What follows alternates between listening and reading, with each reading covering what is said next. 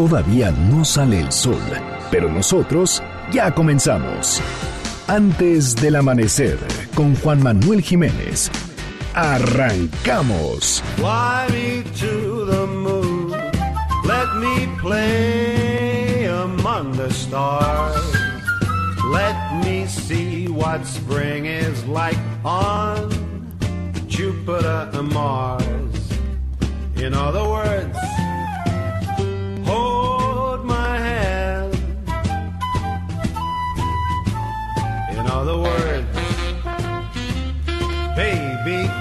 me.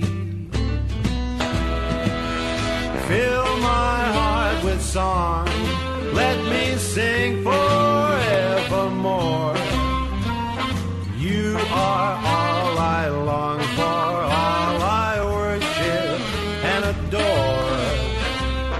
In other words, please be true.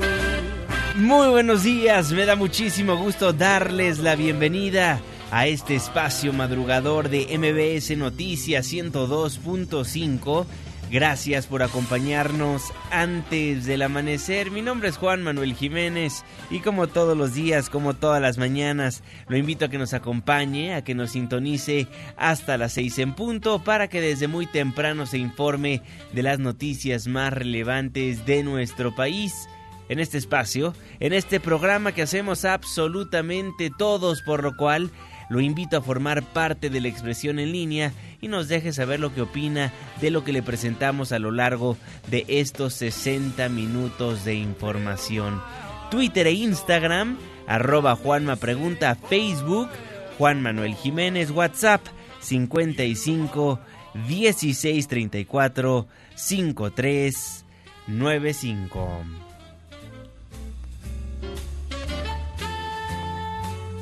Fly Me to the Moon de Frank Sinatra.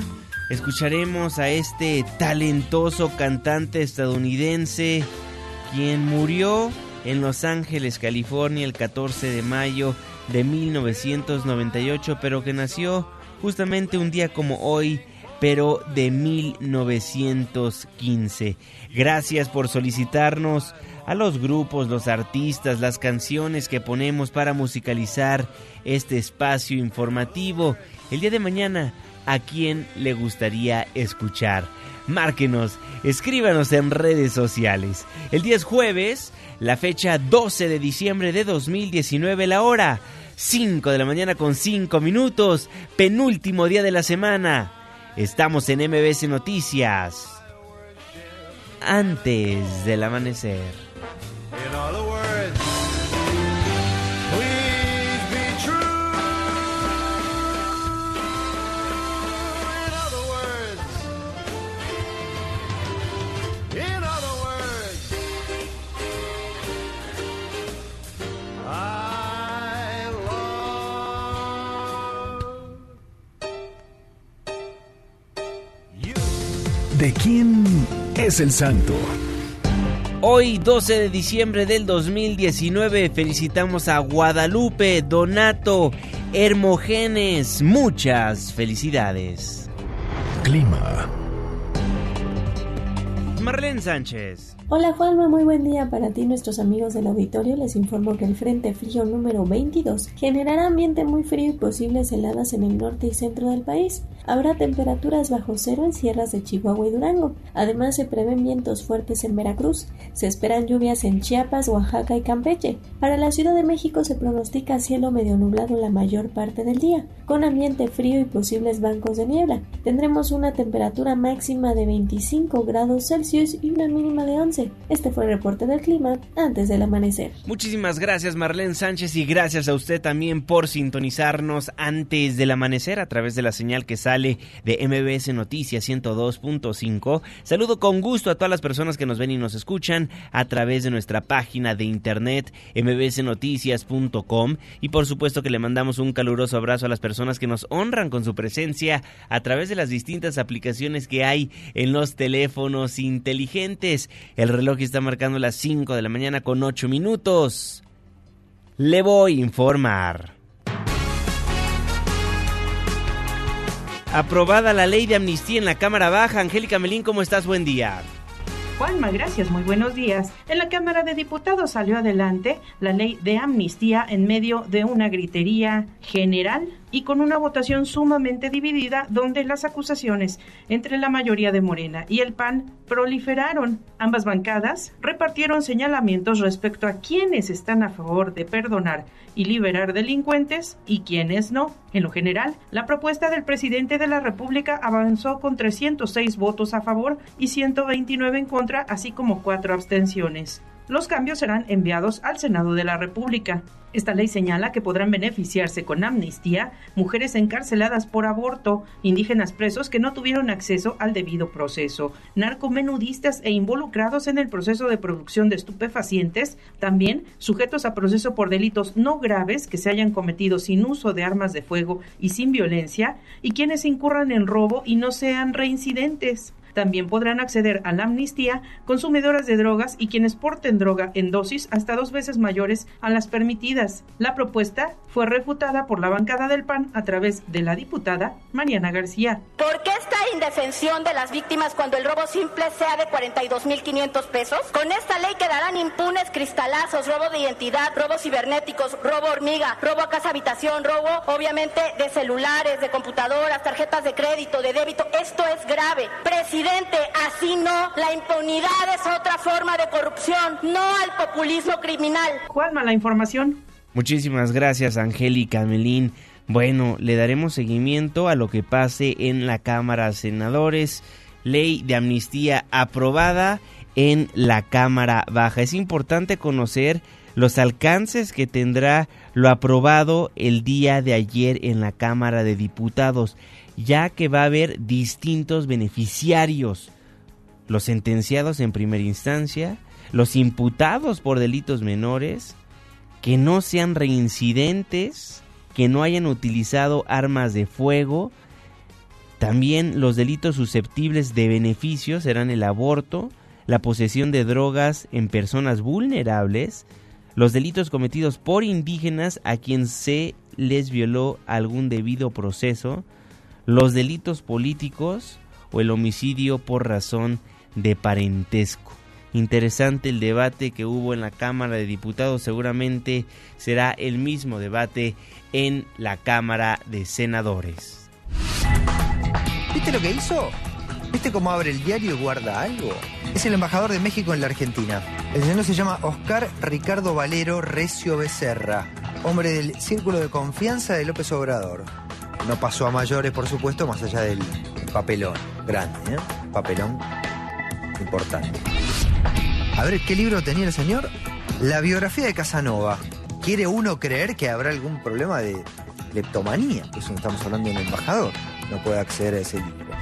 No le cabe otro nombre que escándalo diplomático. Imágenes de un hombre que se roba un libro en una librería tradicional de Buenos Aires. Las imágenes fueron tomadas el 26 de octubre, que pasea, que mira y que hay un momento en el que de ahí arriba saca una biografía de Casanova.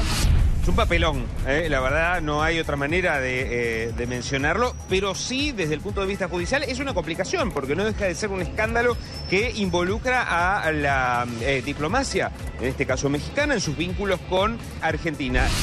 El costo, aparte, es irrisorio, 640 pesos Claro. para lo que es Arrancamos, la billetera de un embajador. A mí me da la sensación, chicos, que estamos hablando de una persona que tiene un problema. Esto no es, esto no es un, un robo común y corriente. Tengo a pensar que es una persona que tiene algún tipo de problema. ¿Saben cuánto cobra el embajador? Un cleptómano por ahí. O un cleptómano, una persona que tal vez tenga demencia senil, o es, una- es un hombre mayor. Pero es el embajador actual de México. Era, no creo que, era, ya. Bueno, pero no Claro, creo que pero- tenga demencia senil si está en, está en su cargo, está una persona activa mentalmente. Quiero pensar que es una persona que tiene problemas. ¿Saben cuánto cobra este hombre? 234 mil pesos. Desde la Corte me consta, informaron a la embajada, a la Cancillería en realidad, desde la Corte al gobierno, el gobierno informó a la Cancillería mexicana. Recién ahora lo mandaron de vuelta, ¿eh? Durante todo el tiempo siguió siendo embajador. Me parece que por un lado hay que investigar si este hombre, el, el ex embajador mexicano en nuestro país, tiene algún problema. No significa que no sea un hecho gravísimo, ¿eh? no porque, ay, es un embajador, se le perdona. Es un robo. Es algo avergonzante para su país, en definitiva. Así hablaba la prensa de Argentina del video donde se observa al embajador de México en Argentina robando un libro de una popular librería en aquel país. Este hecho aconteció el 26 de octubre. El video es más que claro. Se ve a la un embajador de México en Argentina, Oscar Ricardo Valero Recio Becerra, tomar un libro, esconderlo entre un periódico y huir de la librería. Pero ya lo esperaban dos guardias de seguridad en la salida. Al tratar de salir de la librería, los elementos de seguridad regresan al diplomático y lo hacen pasar un papelón, como dicen los argentinos, un momento de vergüenza, ya que le descubren el libro que trataba de robarse. Por este hecho, el canciller mexicano, Marcelo Ebrard, anunció a través de sus redes sociales que ordenó al embajador regresar a nuestro país mientras avanzan las investigaciones en Argentina. Y ayer, la secretaria de Gobernación Olga Sánchez Cordero confirmó que Ricardo Valero ya está en México. La funcionaria justificó al diplomático al mencionar que fue un despiste. Ya se vino para acá, de hecho venía en el mismo avión que yo, ya aterrizó él también aquí a México. Yo tengo mis serias dudas si él no, digamos, con todo el despiste del mundo, compró varios cassettes, que yo creo que ya en este tipo nadie compra cassettes, por cierto, o cómo se llaman, CDs. Y bueno, no pagó el libro. Entonces el libro, cuando él salía de la librería, que por cierto yo fui también a la librería a comprar uno de la revolución de nuestras hijas, de las pañoletas verdes, y sonó la alarma. Yo de verdad tengo mis serias dudas por un libro él puede arriesgar toda una carrera y todo un prestigio como el que tiene. Yo creo que en ese momento, como nos puede suceder a alguien o a alguno de nosotros que estemos tomando un yogurt en la- el súper y que de repente, pues, oiga, el yogurt, pues sí, aquí está, ¿no? Este, sí, sí hablé con él, pero él me dijo, me dijo, no tuve ninguna intención, simplemente pagué los CDs y después este, sonó la alarma de, de un libro. justificando lo que claramente se ve como un robo. Lo escondió entre un periódico que cargaba. Ganando arriba de 100 mil pesos mensuales, ni un yogurt se debería de robar. Son las 5 de la mañana con 16 minutos en la Cámara de Diputados. Legisladores de Morena expresaron su repudio a las acciones del embajador de México en Argentina, Ricardo Valero. El diputado Carlos Sánchez afirmó que este tipo de proceder avergüenza a los morenistas al sentenciar que él roba, el que roba en lo poco, roba en lo mucho. Es deber de la Secretaría de Relaciones Exteriores y de la Secretaría de la Función Pública aplicar de manera inmediata las sanciones a que haya lugar. La deshonestidad no puede ser tolerada. El que roba en lo poco, roba en lo mucho. Y el panista Jorge Luis Preciado incluso hizo mofa del funcionario del gobierno de México y de la propuesta de la ley de amnistía aprobada ya al afirmar que incluso el embajador Valero podría ser beneficiado de esa norma a la que sus compañeros calificaron de populismo penal. No basta con soltar delincuentes. Necesitamos aplicar la ley, porque esta ley dejaría libre hasta su embajador, porque solo se robó un libro de 200 pesos. Vaya situación. Son las 5 de la mañana con 17 minutos. ¿Qué opina usted? Twitter, arroba Juanma Pregunta, Facebook, Juan Manuel Jiménez. El reloj está marcando 17 minutos después de la hora. Genaro García Luna, quien fuera secretario de Seguridad Pública durante el sexenio de Felipe Calderón, fue detenido en Grapevine, Texas. El fiscal de Estados Unidos, le recuerdo, este fiscal para el distrito este de Nueva York, Richard P. Donahue, dio a conocer por medio de una carta que Genaro García Luna está acusado de aceptar millones de dólares en sobornos del cártel de Sinaloa. La misiva del fiscal federal, donde solicitó el encarcelamiento de García Luna hasta la fecha de su juicio, asegura que el acusado, es decir, García Luna, abusó de sus puestos oficiales para ayudar al cártel de Sinaloa a traficar cocaína a Estados Unidos, incluyendo a la ciudad de Nueva York. A cambio de sobornos multimillonarios, permitió que el cártel de Sinaloa, una de las organizaciones criminales más grandes y violentas del mundo, operara con impunidad en México. Hasta el día de hoy, dice el fiscal, lucra de sus delitos y ha mentido sobre ello a Estados Unidos en su intento de obtener la ciudadanía estadounidense. Desde que se dio a conocer la noticia, naturalmente comenzaron a llover comentarios de los políticos mexicanos. Ayer en particular, quien dio de qué hablar sobre el tema fue Santiago Nieto. Santiago Nieto, el titular de la Unidad de Inteligencia Financiera de la Secretaría de Hacienda y Crédito Público, quien informó que ya congeló 11 cuentas bancarias relacionadas con Genaro García Luna. Son seis personas físicas, cinco personas morales, incluyendo familiares del señor García Luna. Fue un trabajo que se hizo en coordinación con el Departamento de Justicia y el Departamento del Tesoro de los Estados Unidos y sí se ha planteado el bloqueo, eh, ya se hizo el bloqueo de cuentas, estamos esperando que los bancos reporten cuáles son los montos y evidentemente se presentará la denuncia correspondiente. ¿Hay algunas que están relacionadas con funcionarios de la administración de Calderón? Este, en este momento estamos nada más investigando hasta este momento al señor García Luna. Congeló 11 cuentas el titular de la Unidad de Inteligencia Financiera de la Secretaría de Hacienda y Crédito Público, seis personas físicas y cinco morales. Aclaró también que algunas de las personas que están relacionadas a estas cuentas son familiares de Genaro García Luna.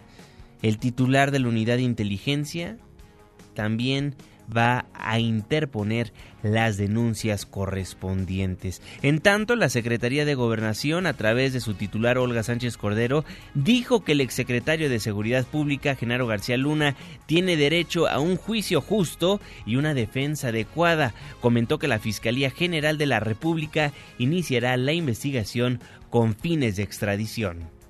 Yo creo que toda persona tiene derecho a un juicio justo, ¿no? Y a tener una defensa adecuada. Eso es lo que nosotros esperaríamos, un juicio justo. Ya se tiene conocimiento de que también el fiscal general en México ha pedido o solicitará la extradición también. Lo único que puedo decirles yo como juzgadora de tantísimos años, de más de 25 años, es que todas las personas como un derecho humano tenemos el derecho a un juicio justo y a un acceso a la justicia y a una defensa adecuada.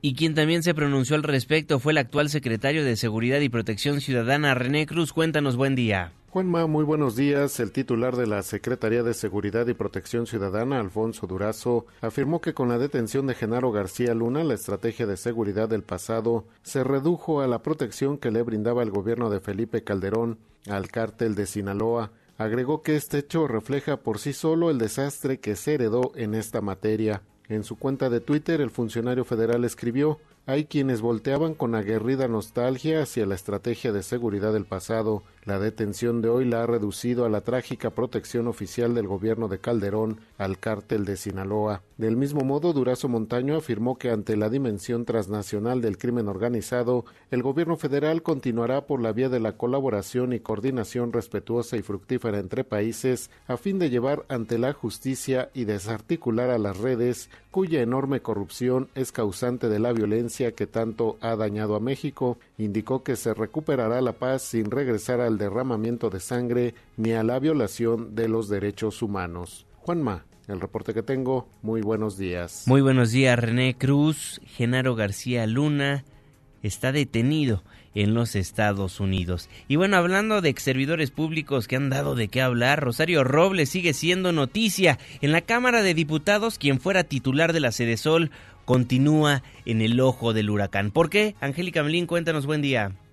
Juanma, muy buenos días, con el gusto de saludarte. Así es, en la sección instructora de la Cámara de Diputados se confirmó que las denuncias de juicio político contra la exsecretaria Rosario Robles, a quien se le sigue proceso por el caso de la estafa maestra, están en firme al haber sido ratificadas al menos por dos de los denunciantes. En este caso, el ex coordinador parlamentario del PAN, Luis Alberto Villarreal, y la diputada de Morena, Tatiana Cloutier. Lo anterior en el marco de la postura de la defensa de Robles Berlanga, cuyos abogados calificaron como irregular, carente de materia y de certeza jurídica el juicio político. Al dar cuenta de este hecho, el presidente de la sección instructora, Pablo Gómez, hizo la confirmación. De todas maneras, para la sección instructora, Villarreal, que es otro de los firmantes, Luis Alberto Villarreal García y Aureoles Conejo son parte del juicio como lo es también Tatiana Cloutier, que es la que presentó la última denuncia que fue tomada en cuenta. Gómez Álvarez agregó que la sección instructora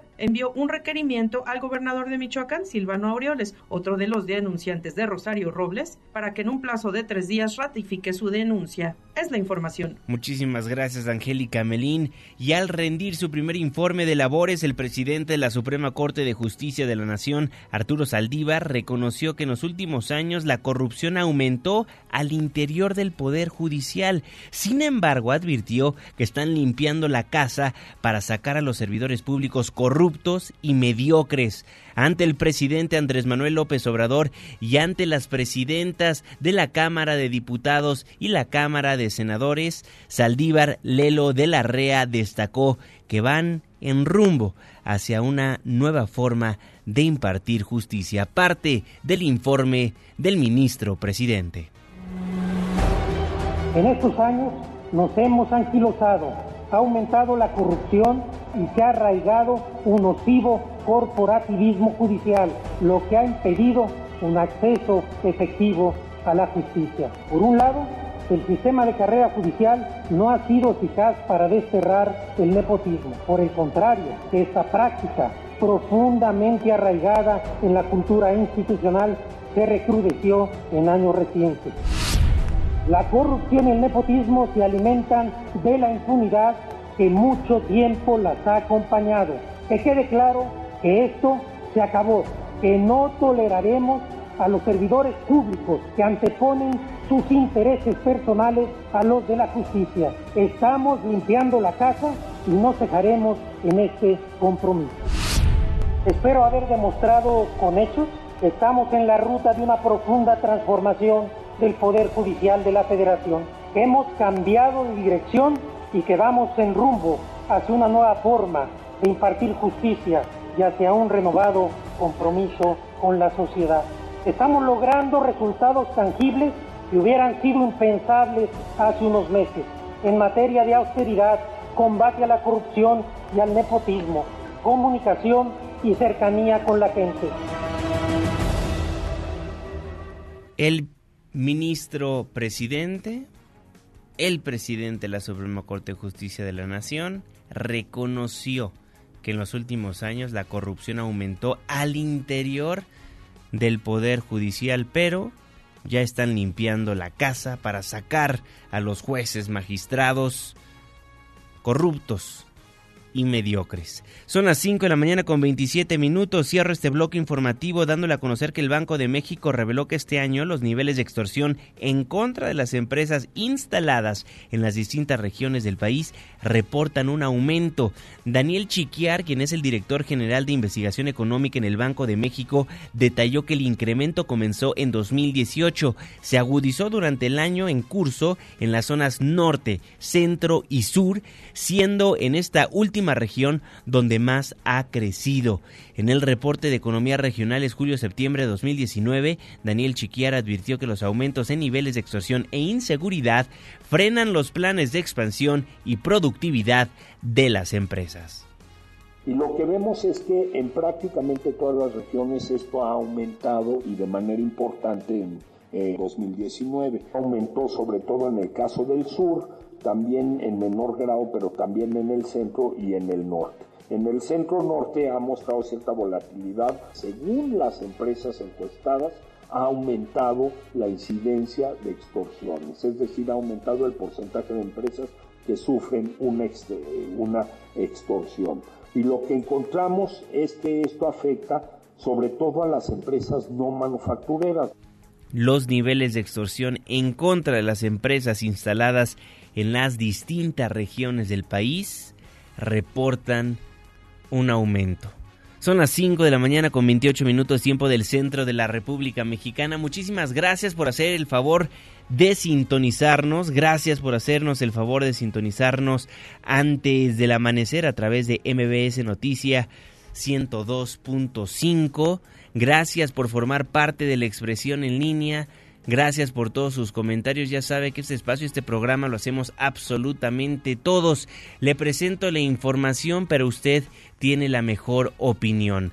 Twitter e Instagram, arroba Juanma Pregunta, Facebook, Juan Manuel Jiménez. Nos vamos, nos vamos, un breve corte comercial, nos vamos a la pausa, pero al volver estaremos platicando con el jeque de los deportes y también de lo que dio a conocer la primera fiscal de la Ciudad de México. ¿Cuál será la primera acción de esta nueva funcionaria?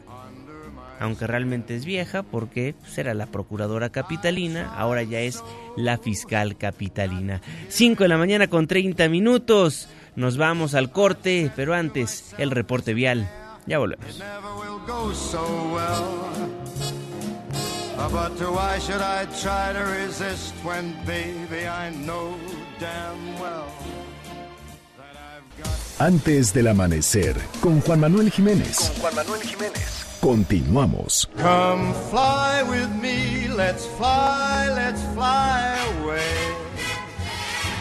If you can use some exotic booze, there's a bar in far Bombay. Come Fly With Me de Frank Sinatra. Muchísimas gracias por continuar con nosotros. Estamos antes del amanecer a través de MBS Noticias 102.5 aquí en el Valle de México. Saludo con gusto a quienes nos escuchan en otras frecuencias moduladas que nos hacen el favor de agarrar la señal de esta casa informativa. mbsnoticias.com en nuestras redes sociales arroba Juanma Pregunta y arroba MBS Noticias. Tres minutos después de la media, saludo con gusto al jeque de los deportes, Luis Enrique Alfonso. Muy buenos días. Deportes con Luis Enrique Alfonso. Mi querido Juan, amigos de antes del amanecer, vámonos con la información. Y es que las Chivas ya dieron su lista de transferibles y han presentado los jugadores que ya se han comentado en las últimas horas. Eh, por eso de pronto más hablamos de esto que mm, de pues, Peláez posando, dándole la manita al Chicote Calderón, al Gallito Vázquez, a Alexis Vega, ¿no? A toda esta lista y pasarle a jugadores que habíamos conocido. Lo que llama la atención es algunos nombres de transferibles, Juanma, de las Chivas que ya ni nos acordábamos que estaban. El caso de Edwin Hernández, José González, Carlos Villanueva, Michael Pérez, Alejandro Mayorga, Gael Sandoval, que vino de mucho más a menos en su nivel, y José Carlos Van Rankin, la última gran joya de la corona universitaria, de la cantera, para que vean cómo anda la cantera. Entonces son la lista de transferibles. De lo que tenemos que hablar es de la Champions, Juanma, que ayer terminó ya la fase de grupos, hay clasificados, tenemos que hablar con el tema de los mexicanos primero.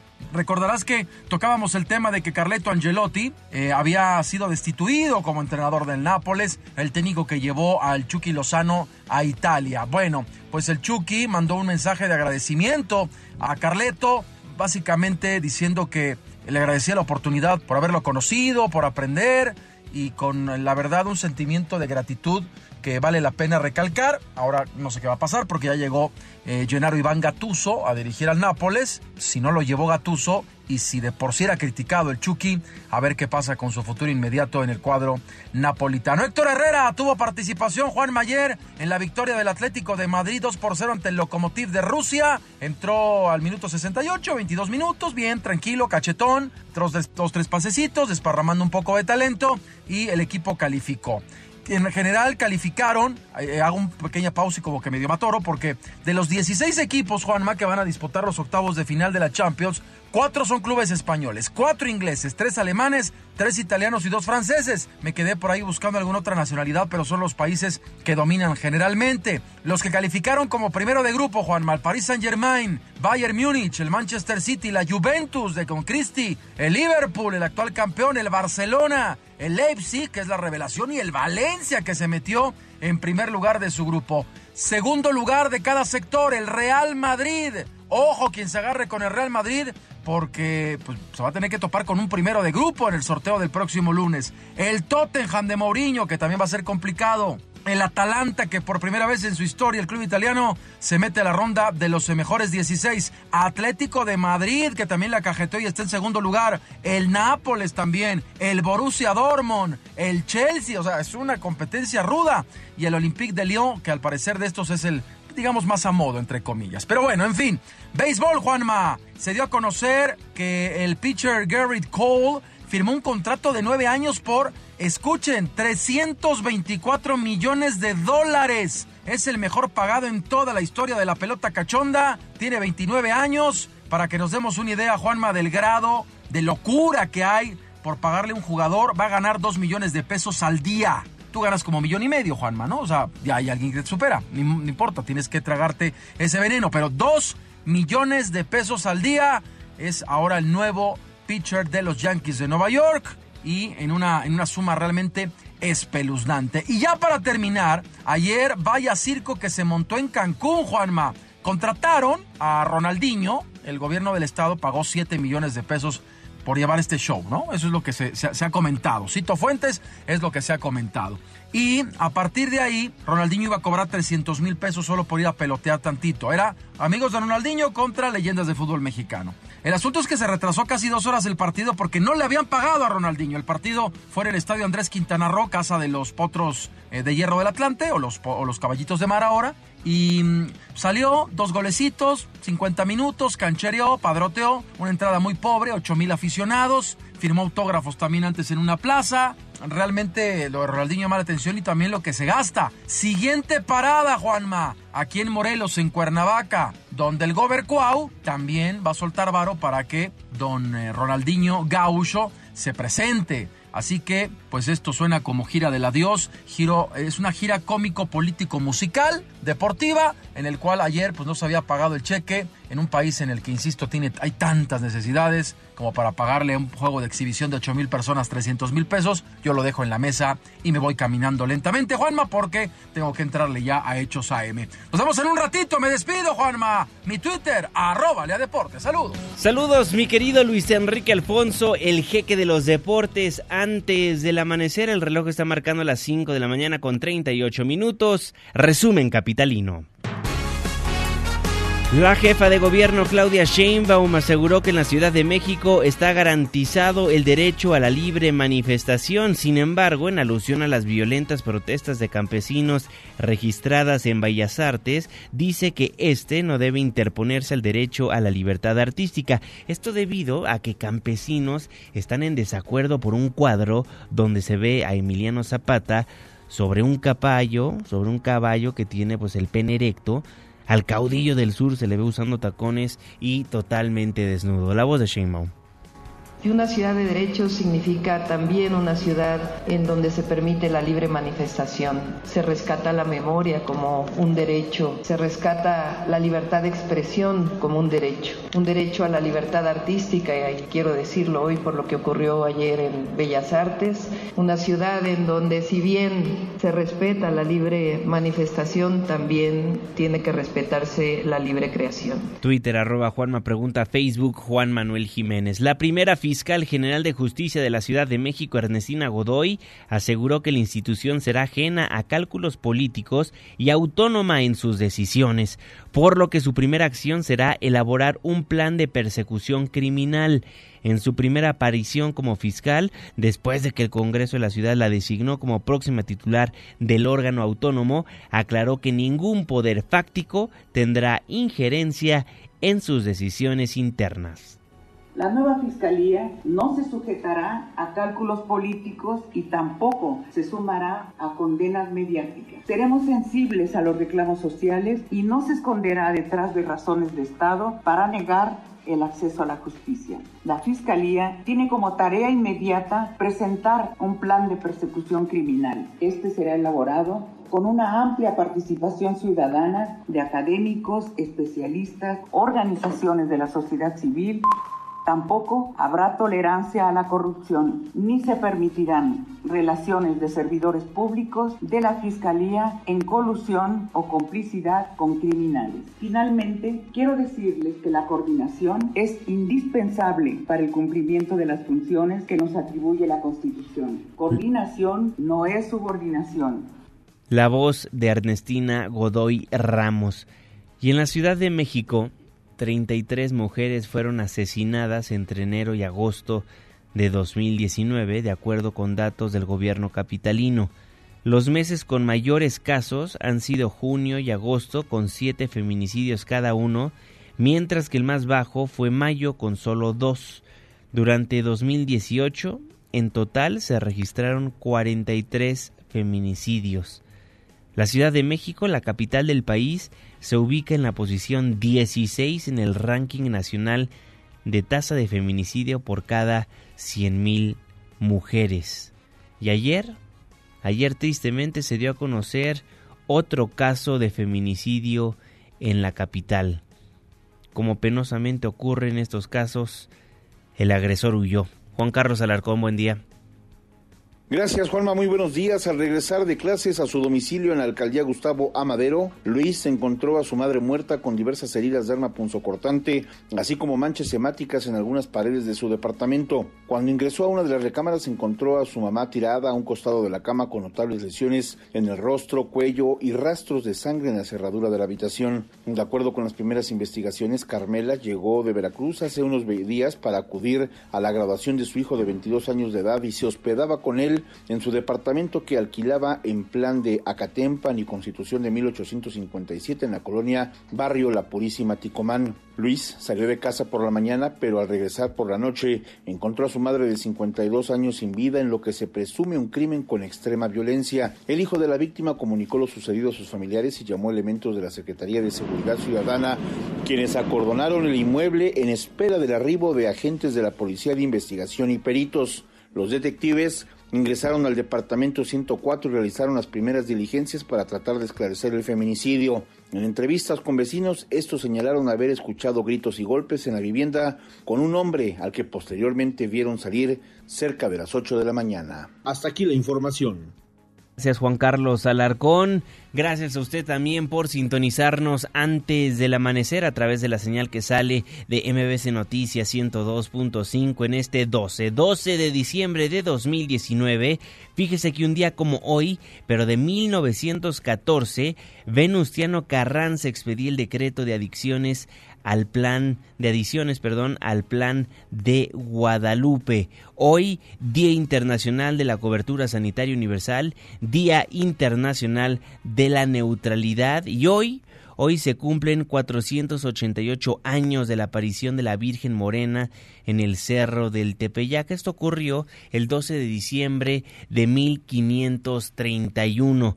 Por eso, año con año, miles de peregrinos realizan pues largos trayectos para visitar a la Virgen de Guadalupe en la Basílica de Guadalupe. La Basílica es el santuario mariano con más visitas en el mundo. Se encuentra por encima de los de la Virgen de Lourdes en Francia y de la Virgen de Fátima en Portugal. Este año, más de 7 millones de peregrinos llegaron a la Basílica de Guadalupe, seguramente muchos van de regreso a los estados de la República de donde decidieron peregrinar y llegaron aquí para cantarle las mañanitas a la Virgen en el marco del 488 aniversario de su aparición en el Cerro del Tepeyac. Son las 5 de la mañana con 44 minutos. Mi nombre es Juan Manuel Jiménez. Le tengo más información. Resumen de noticias antes del amanecer. En su primera plana, el día de hoy, el Universal saca una encuesta que lee lo siguiente. Aprueba la forma como Claudia Sheinbaum desempeña el puesto de jefa de gobierno 42.3% aprueba totalmente o algo, 39.8% desaprueba totalmente o algo. La gestión de la jefa de gobierno de la Ciudad de México divide opiniones. Siete de cada diez ven a la inseguridad como el principal problema. Así lo muestra la encuesta de El Universal. Se lo dejo en mis redes sociales. ¿Y cómo va la aprobación del presidente de la República? Saludo con gusto a Guillermo Valdés, el director general de GAISA. Don Guillermo, ¿cómo está? Buen día. Igualmente, Juan Manuel, a tus órdenes. Muchísimas gracias, don Guillermo. Bueno, hablemos de la aprobación de la gestión de Andrés Manuel López Obrador.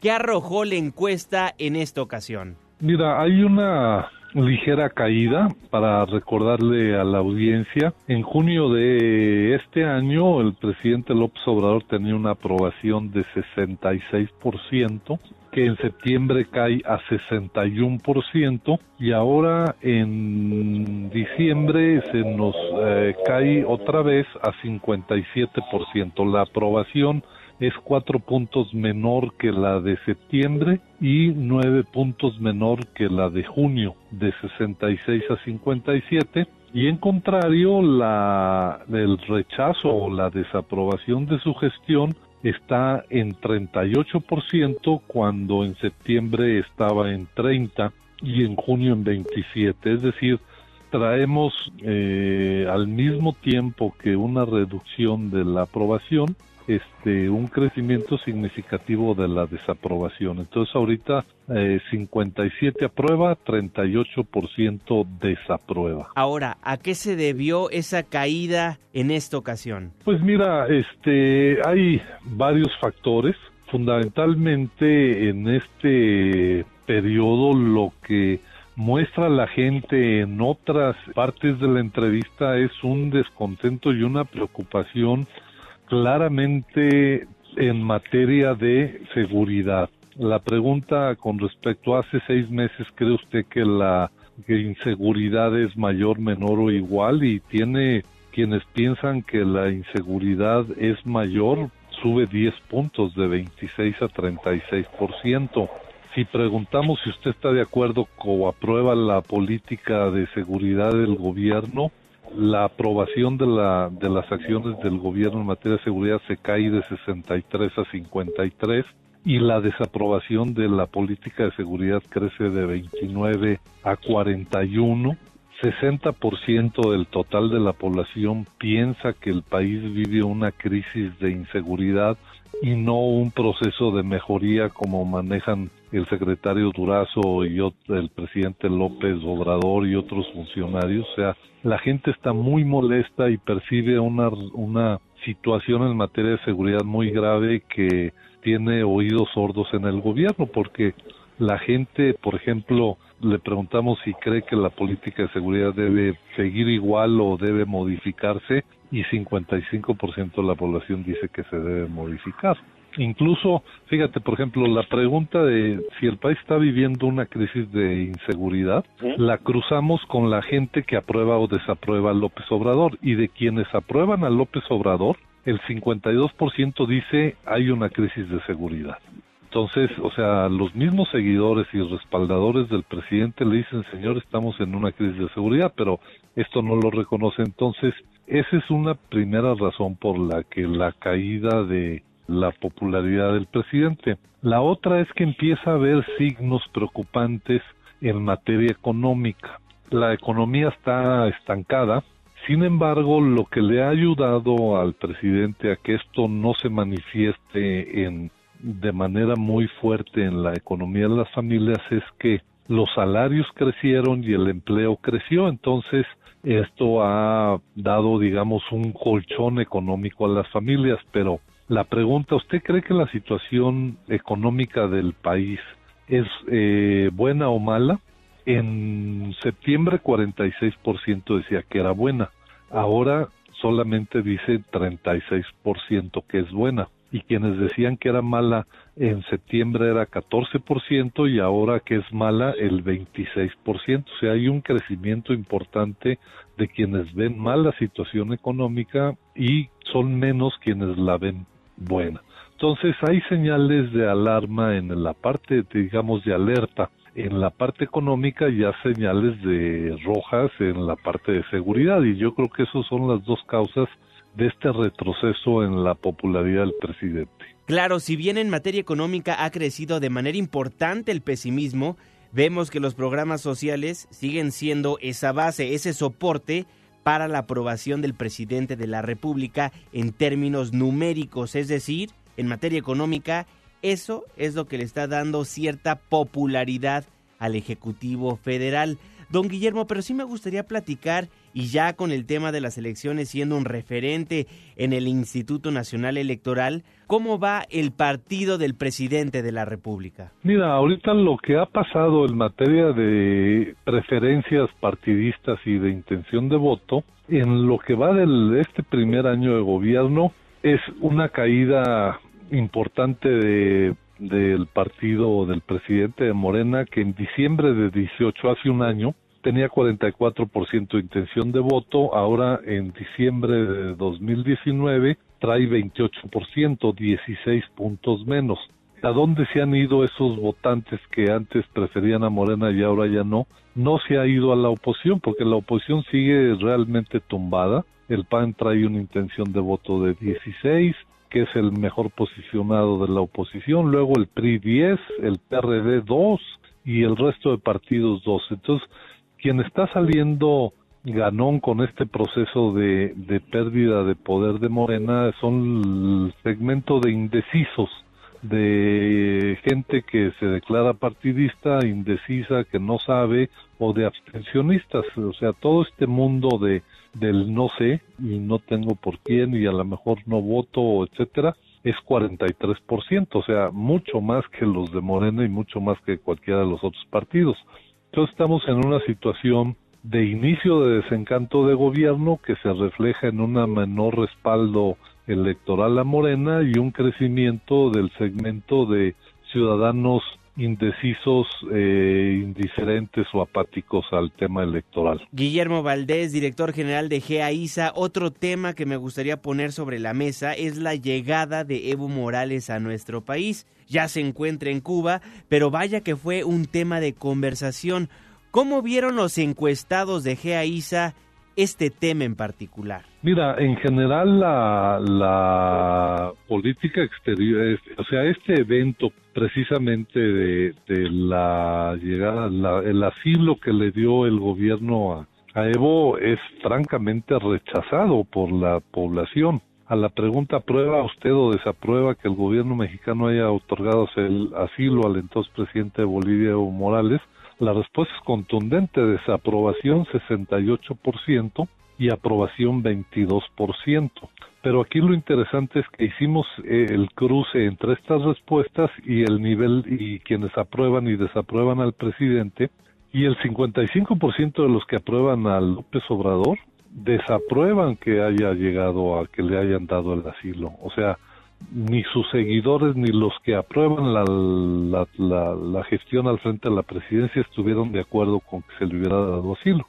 Pues así está el, el dato. No sé si eso haya influido en que el señor ya se haya salido del país, pero claramente esta medida no fue del agrado de la población ni de sus seguidores. Guillermo Valdés, ¿cuándo saldrá la próxima encuesta de GEAISA? En marzo de 2020. De acuerdo, y si me lo permite, hacemos contacto para esa fecha con usted para que nos dé a conocer los nuevos números que arrojará su encuesta. Perfecto, gracias a ustedes. Muchísimas gracias, Guillermo Valdés, el director general de GEAISA. Son las 5 de la mañana con 54 minutos tiempo del centro de la República Mexicana.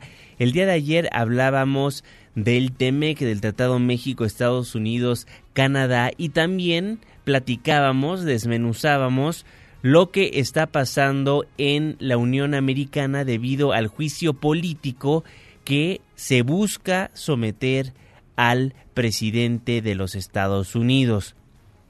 A pesar del impeachment contra Trump, a pesar de este juicio político contra el presidente número 45 de los Estados Unidos, los demócratas siguen trabajando con él en temas muy importantes para el próximo año electoral, uno de ellos, justamente, el Tratado México, Estados Unidos, Canadá. Lo desmenuzamos con Maru de Aragón. Hola Juan Manuel, buen día a ti y a quienes nos escuchan. Hoy jueves será un día crucial para Donald Trump, presidente de Estados Unidos, debido a que el Comité Judicial de la Cámara de Representantes someterá a votación los cargos presentados en su contra abuso de poder y obstrucción al Congreso, con lo que se daría un paso más para su juicio de destitución.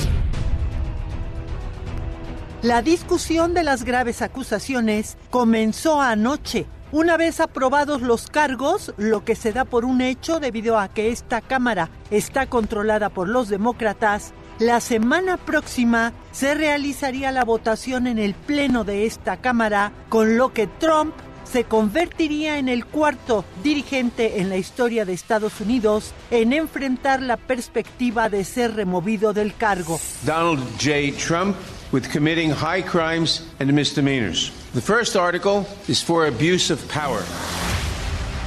Recordemos, Juanma, de qué se le acusa. Abuso de poder por haber condicionado la ayuda en seguridad que Washington entrega a Ucrania, a cambio de que el gobierno ucraniano investigara a su rival político Joe Biden, cuyo hijo tuvo negocios con ese país. El otro cargo, obstrucción al Congreso, tiene que ver con los intentos de la Casa Blanca de bloquear las investigaciones. Pero lo que más ha llamado la atención en los medios de Estados Unidos es que a pesar de esta guerra entre los poderes ejecutivo y legislativo, los demócratas aprobaron el Tratado de Libre Comercio entre México, Estados Unidos y Canadá. Nancy Pelosi to announce el debate es muy fuerte. Los demócratas sostienen que no iban a echar por tierra algo que es positivo para el pueblo estadounidense. Sin embargo, hay otras voces muy prestigiadas, como la del economista Paul Krugman, que sostienen que los demócratas debieron haber esperado a que un nuevo presidente presentara un acuerdo más favorable que el aprobado Trump lo presentará como un triunfo, dice Krugman. ¿Por qué darle esta victoria cuando al mismo tiempo se le quiere destituir? Se pregunta el Premio Nobel de Economía. Y es cierto, para Trump será uno de los grandes temas de su campaña electoral, pero también para los demócratas, que se apoyarán en sus logros legislativos para promover a sus candidatos, sobre todo aquellos, son en total 31, que competirán en distritos que Trump ganó en el 2016. Es la información al momento, gracias. Gracias, Maru de Aragón, siempre desmenuzando los temas que son noticia mucho más allá de nuestras fronteras. El reloj está marcando las 5 de la mañana con 58 minutos. Con eso nos vamos, con eso nos despedimos. Muchísimas gracias por habernos acompañado a lo largo de estos 60 minutos de información. En este jueves dejamos el 102.5, pero pero nos pasamos al 104.9 en Exa FM. Le tengo un resumen de noticias cada hora a la hora hasta las 10 de la mañana. Y después nos vemos en la televisión en punto de las 7 de la noche en tu ciudad en tiempo real a través de la pantalla de ADN 40, el canal informativo más visto de México. A nombre de este gran equipo de trabajo, se despide de ustedes su servidor y amigo Juan Manuel Jiménez. Que pase un extraordinario jueves. Lo dejamos escuchando a Frank Sinatra. New York. New York. top of the heap. These little town blues are melting away. I'll make a brand new start of it in old New York. If I can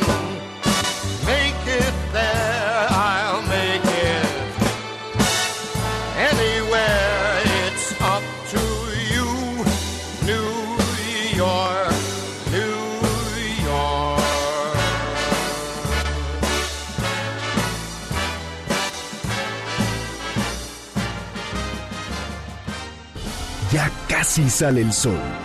Nos escuchamos mañana en punto de las 5, antes del amanecer.